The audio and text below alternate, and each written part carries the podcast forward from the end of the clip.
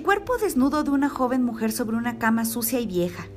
El dorso de unos brazos cubiertos de sangre y sujetados con unas esposas y unos ojos sin vida formaron el sueño de Tere aquella noche. Despertó sobresaltada mientras gotas de sudor se deslizaban por su piel.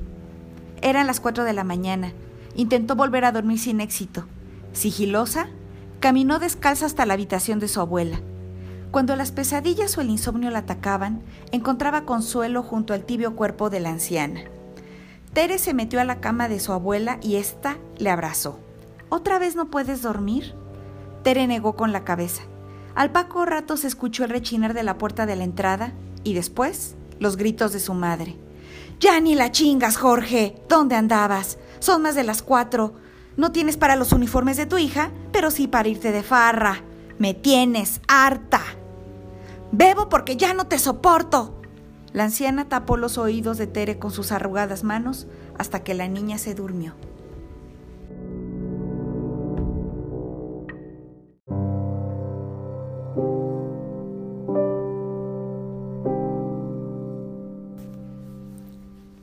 El padre de Tere mira con lujuria a una joven mujer desde la barra de un bar. Esta le sonríe. Al poco rato llega el mesero con una copa de vino y se acerca a la chica diciendo, se lo manda el caballero de la barra. Ella se lleva la copa a los labios y mira coquetamente a Jorge.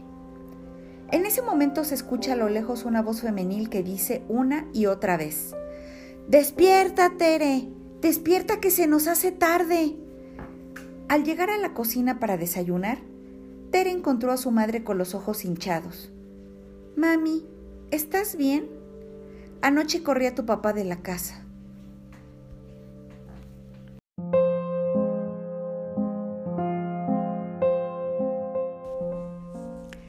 Camino a la escuela, la madre conducía sin hablar.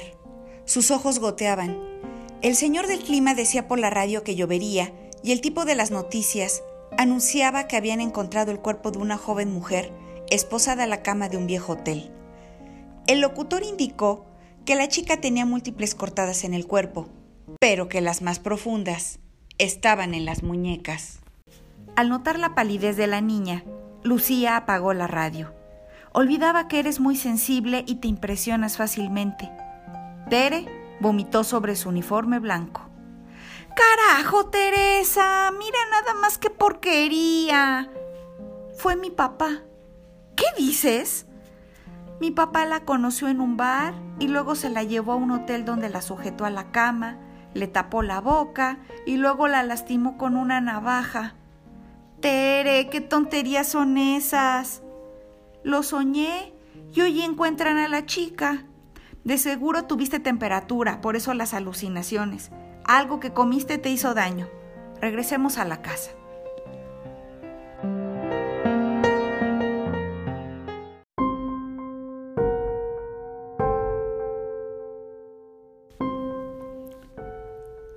Habitación vieja y sucia. La misma mujer del bar, su padre y una navaja intentaban atormentar nuevamente a Tere cuando se escucharon golpes en la puerta. Los ojos de la niña se abrieron y de un salto salió de la cama para ir corriendo a la cocina. ¡Abran, malditas! ¡Esta también es mi casa! ¡Abran! ¡Quiero mis cosas!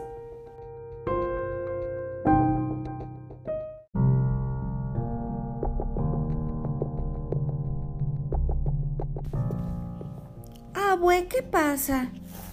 Tu mamá mandó cambiar la chapa de la puerta y tu papá no puede entrar por sus cosas. El señor está chingue y chingue que quiere el portafolios que dejó anoche en la sala.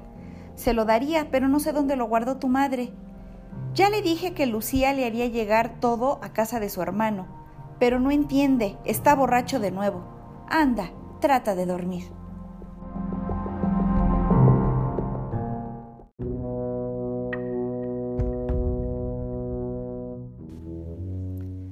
Esa noche Lucía regresó visiblemente descompuesta. Lucy, ¿no vas a cenar? No tengo hambre, ma. Además, voy a guardar las porquerías de ese cabrón en unas cajas y se las llevaré mañana. No quiero otro teatrito como el de hoy. La noche transcurría sin novedad. Lucía en la habitación, la abuela viendo una película, Tere jugando Candy Crush en la tablet y Jorge en el aeropuerto a punto de tomar un avión. De repente, la voz de Lucía. Tere, ven por favor. La niña entró en la habitación de sus padres donde encontró apilada sobre la cama toda la ropa de su papá.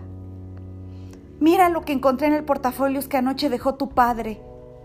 La mano temblorosa de la mujer se estiró para mostrarle a la niña una navaja con manchas de sangre seca entre la hoja filosa y el mango. Al parecer, tenías razón. Voz, guion y producción, Ivonne Vaques. Sígueme en Twitter como Amica Feliz y en Instagram como María en Problemas 2017. Gracias por escucharme.